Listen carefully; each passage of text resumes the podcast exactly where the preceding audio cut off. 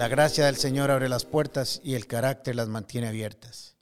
Inicio una serie de tres programas acerca de la vida del rey Ezequías y terminaré con un testimonio de mi propia vida. Espero que las puedan escuchar todas y las disfruten. El libro de Segunda de Reyes, de los capítulos 18 al 20, encontramos la historia de Ezequías.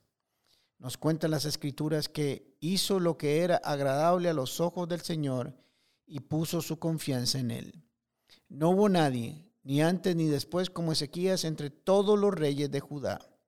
Permaneció fiel al Señor en todo y obedeció cuidadosamente todos los mandatos que el Señor le dio. Por eso el Señor estaba con él y tuvo éxito en todo lo que hizo.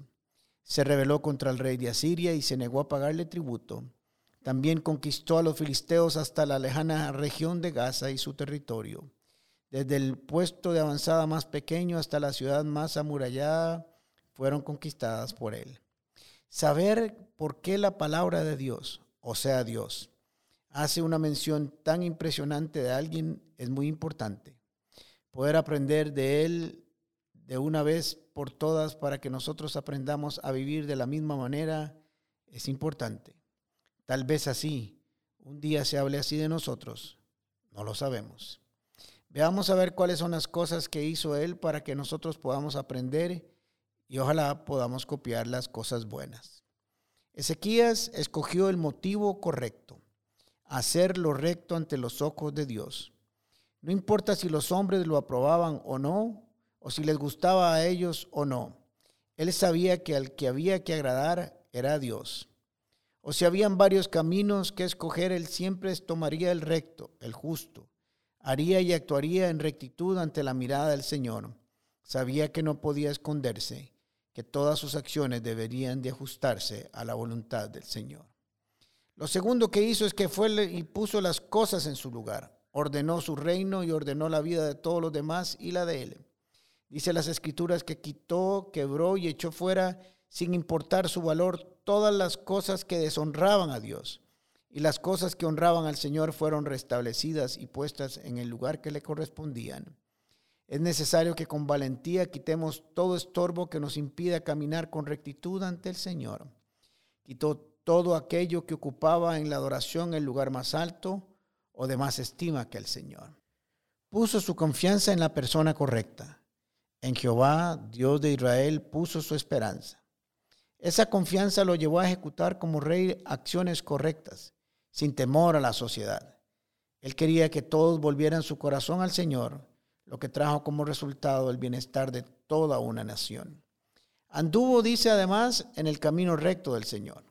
Dicen las escrituras que siguió a Jehová y no se apartó de él. Es imposible ser fiel a Dios sin seguirle, sin andar por sus caminos. No puede haber lealtad caminando por caminos separados. Si queremos permanecer en Él y con Él, Debemos de estar prestos a obedecerle y seguirle. Siempre el lugar más seguro es donde Él nos lleve. Además dice que siempre tuvo éxito según Dios. Por eso el Señor estaba con él y Ezequías tuvo éxito en todo lo que hizo, dice las escrituras. No pueden haber fracasos cuando Él está con nosotros, aun cuando las cosas no salgan como nosotros las esperábamos. La prosperidad que no viene de Él se quema fácilmente y se va entre los dedos. El éxito que es realmente éxito es el que se alcanza por medio de la fe y la confianza en sus promesas.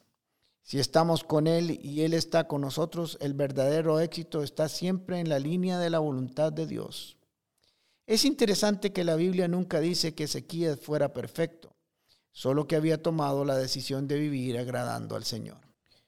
Leyendo esa historia me puse a pensar que todos queremos que nos vaya bien en la vida y buscamos ese bienestar de muchas y variadas maneras.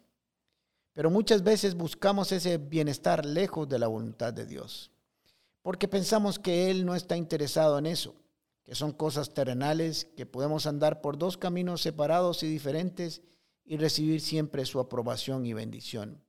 Pero no es así, es todo lo contrario. Él, nuestro Dios, como buen Padre Celestial, está interesado en que nos vaya bien.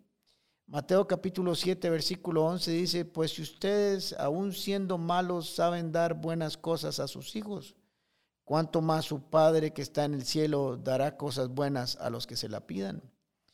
Te pregunto hoy, ¿cuál es el motivo por el cual estás viviendo? ¿Qué es lo que te mueve para levantarte y vivir todos los días? El motivo correcto definirá el camino correcto. ¿Cuáles son las cosas que no están en su lugar en tu vida? Que necesitan organizarse según el orden divino.